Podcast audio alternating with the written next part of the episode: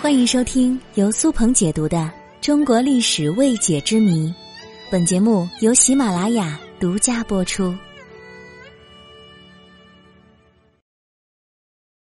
战国四君子，在春秋战国时期，群雄并起，天下纷争，时势造英雄。就是在这样一个时代，出现了四位名士。他们凭借着一己之力，为自己的国家凝聚强大的力量，也平息过许多战争。这四个人便是战国四君子，他们分别是春申君、信陵君、平原君、孟尝君。他们不仅仅为当时的社会带来了一股清流，更是以中流砥柱的姿态，在政坛上展现出了自己的独特魅力。我今天第一个要说的是春申君。看过《芈月传》的朋友应该对他不陌生吧？春申君是战国时期的楚国人，名为黄歇，年轻的时候积极好学。为了学习更多的知识，他遍访天下名师，有着渊博的学识。其能言善辩的能力，深深的受到了楚顷襄王的赏识。后来被楚考烈王封为春申君，从此开启了掌权生涯。春申君黄歇不仅有学识，更是用自己的行动展现出了自己的胆识。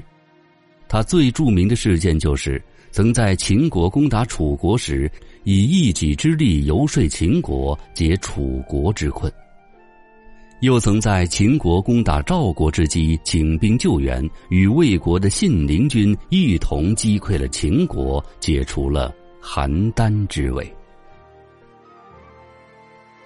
第二人是信陵君魏无忌，他出身于王室，是魏昭王少子。他最著名的故事，应该就是窃符救赵了。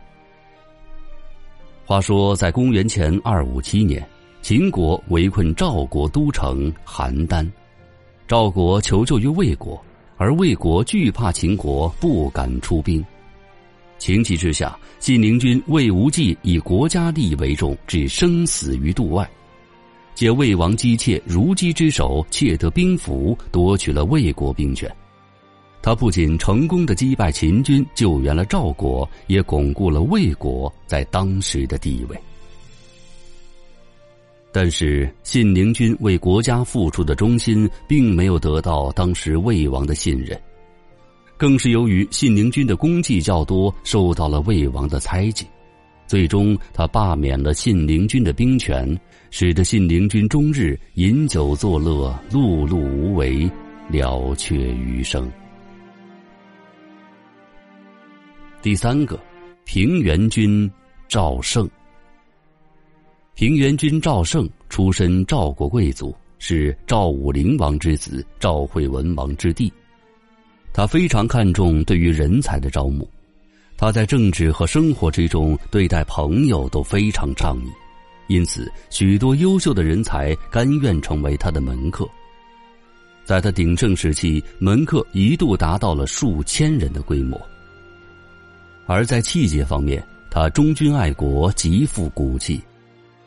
在长平之战后，在秦国的包围之下，他散尽家财，誓死不降，与敌人斡旋了三年之久。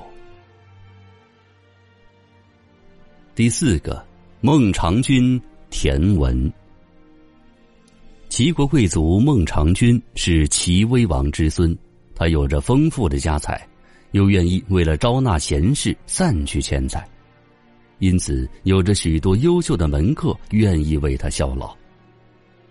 他曾对秦昭王的征辟虚以委蛇，最终逃回了国家。